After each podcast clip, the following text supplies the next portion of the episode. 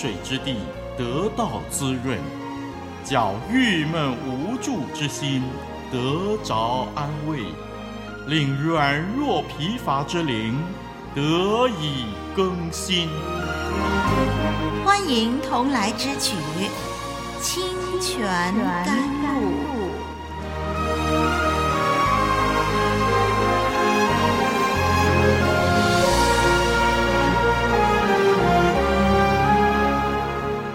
兄姐妹，网络上的朋友，你好，我是丽文，很高兴我们可以一起学习神的话语。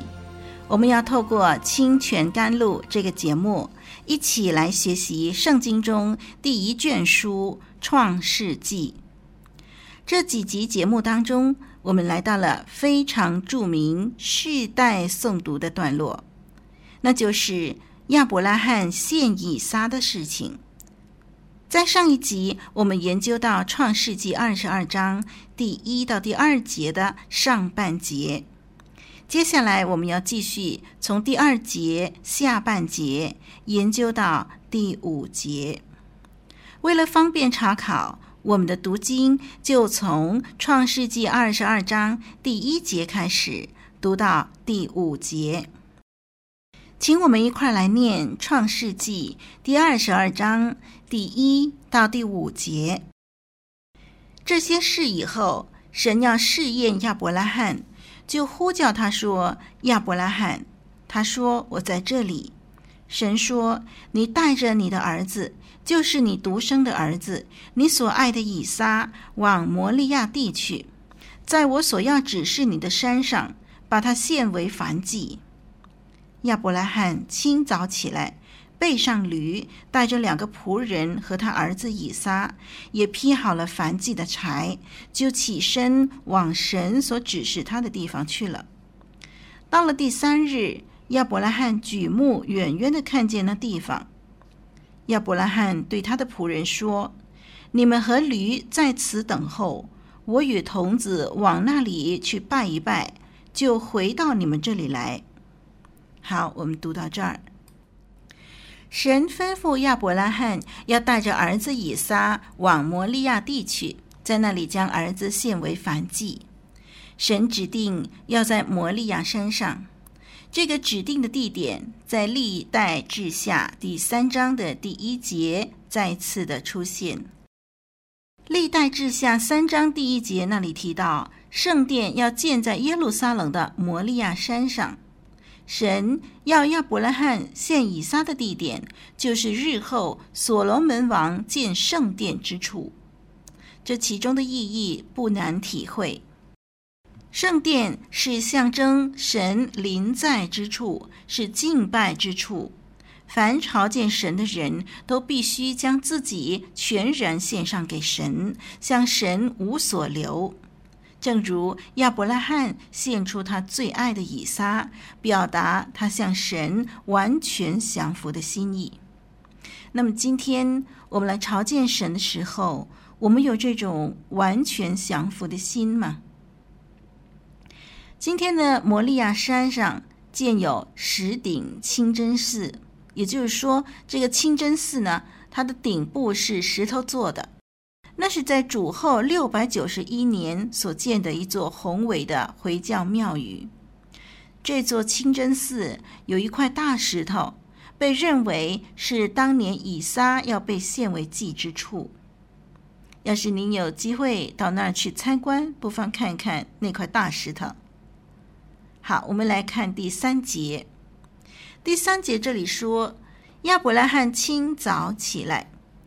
他就把要出发的工具都预备好了。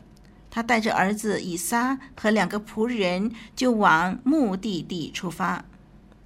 让我们注意这里说亚伯拉罕清早起来，也就是神命令的第二天清晨。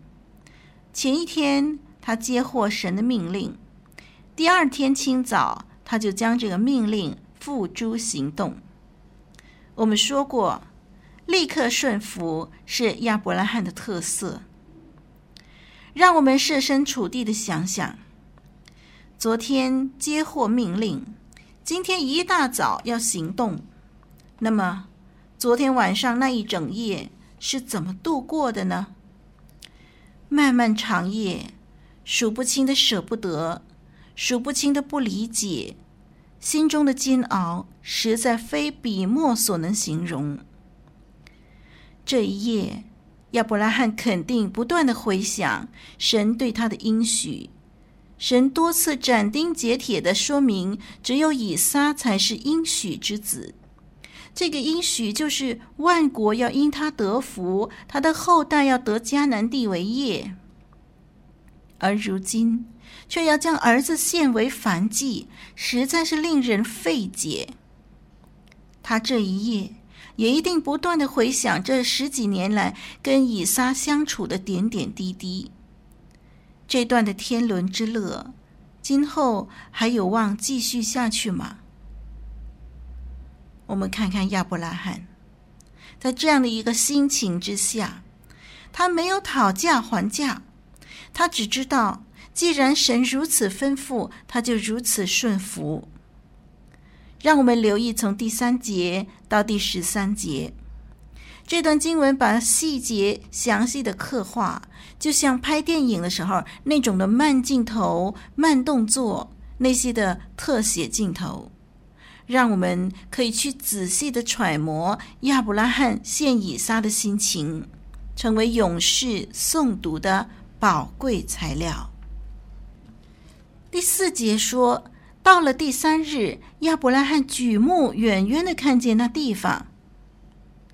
亚伯拉罕住在别是巴，还记得吗？现在他要从别是巴走到耶路撒冷的摩利亚山，这个路程需要三天，大概有五十英里路吧。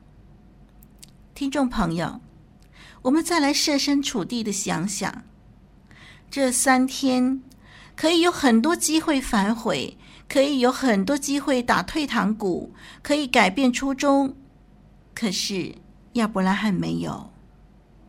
这三天可以跟神辩论，可以痛哭流涕，可以怨天尤人，可是他没有。何以见得呢？因为同行的以撒和仆人完全没有察觉任何异样，甚至以撒在第七节还天真的问他说：“献祭的羊羔在哪里？”这三天呢、如果是丽文我啊，我会怎么样呢？可能我会想尽办法，不肯合上双眼休息睡觉。我会珍惜每一分每一秒跟我唯一的儿子相处。我的眼睛不离开他丝毫，生怕今后再也没有机会看到他。听众朋友，如果是你，你又会怎么样呢？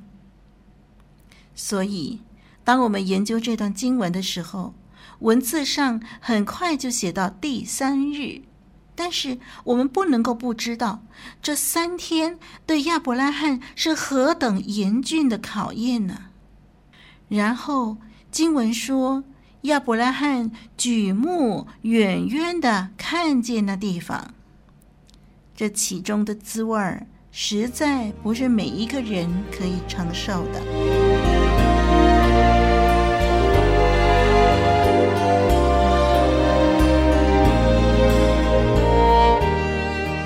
亚伯拉罕生平，信心之父教宗。无所保留，全然献上，艰辛倚靠，一生顺服。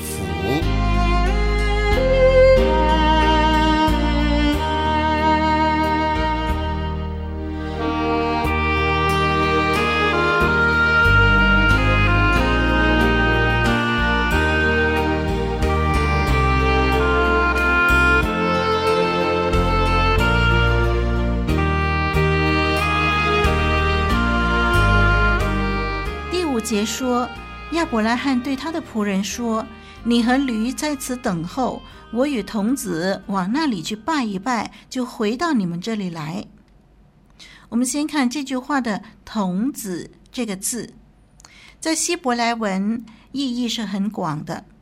童子可以包括从婴孩一直到服兵役的少年人，都可以叫做童子。那以撒呢？这个时候已经成长为一个少年人了。第五节说：“你们和驴在此等候，我与童子往那里去拜一拜，就回到你这里来。”让我们注意这一节。亚伯拉罕吩咐仆人在那里等，他说他要和童子到那里去拜一拜，就回到仆人那里来。我们从亚伯拉罕对仆人的交代来看看这句话背后丰富的意义。这里说我和童子往那里去拜一拜，就回到你们这里来。这是我们的华文和合本圣经。那么英文 NIV 圣经呢？它是这么写的：We will worship and then we will come back to you. We will worship and then we will come back to you. 亚伯拉罕说：“我们一起去拜拜，然后我们一起回来你们这里。”也就是说呢，他对仆人说：“我们会一起回来。”听众朋友、弟兄姐妹。亚伯拉罕把驴和仆人留下，准备带着以撒前往目的地。他去是要将以撒献为燔祭呀。人被献为燔祭以后，怎么可能再活着回来呢？可是亚伯拉罕却说他会和以撒一同回来。到底亚伯拉罕在说这番话的时候，他头脑里头在想些什么呢？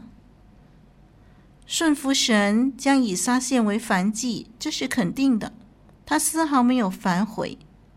然而，他也清楚认识到，神是一位守诺言的神，神的应许绝对不会改变。以撒是他的继承人，是延续他后代的那一位。所以，亚伯拉罕确信神会安排以撒的将来。同时，他也确实知道。神要他献以撒，那么到底这两者之间如何同时成立呢？在亚伯拉罕有限的认知里，他无从理解，他只能够顺服神指示他做的事。在新约圣经希伯来书十一章十七到十九节提到，亚伯拉罕因着信。被试验的时候，就把以撒献上，这便是那欢喜领受应许的，将自己独生的儿子献上。论到这儿子，曾有话说：“从以撒生的，才要称为你的后裔。”他以为神还能叫人从死里复活，他也仿佛从死中得回他的儿子。这是希伯来书十一章。十七到十九节说的，哦，原来啊，亚伯拉罕以为，当他杀了以撒，呃，献为燔祭以后，神会让他儿子从死里复活。亚伯拉罕到底对复活的事情了解多少？我们没有办法确定。古代世界的人相信死后生命会延续。但是对于复活，是在比较晚期才逐渐明朗的。总之呢，我们从亚伯拉罕对仆人的吩咐当中，看见他对神表现出高度的信心。这种信心不是血气之勇，不是一时冲动失去理智，而是长期从生命经历中历练出对神深刻的认识和信靠。所表现出来的高贵情操，是历世历代信徒学习的榜样。神今天所能使用的人，就是这种对神深切顺服、信靠的人。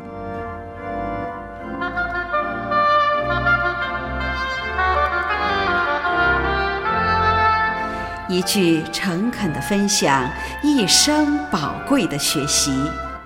清泉甘露，与你同奔天路共享主恩。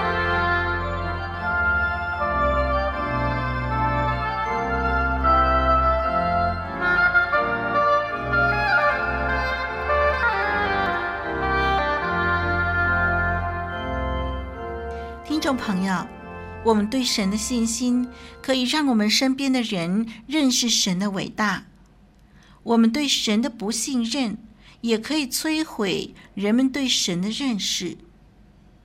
让我们以信靠顺服神的生活方式，彰显神的荣耀吧。我是丽文，再会。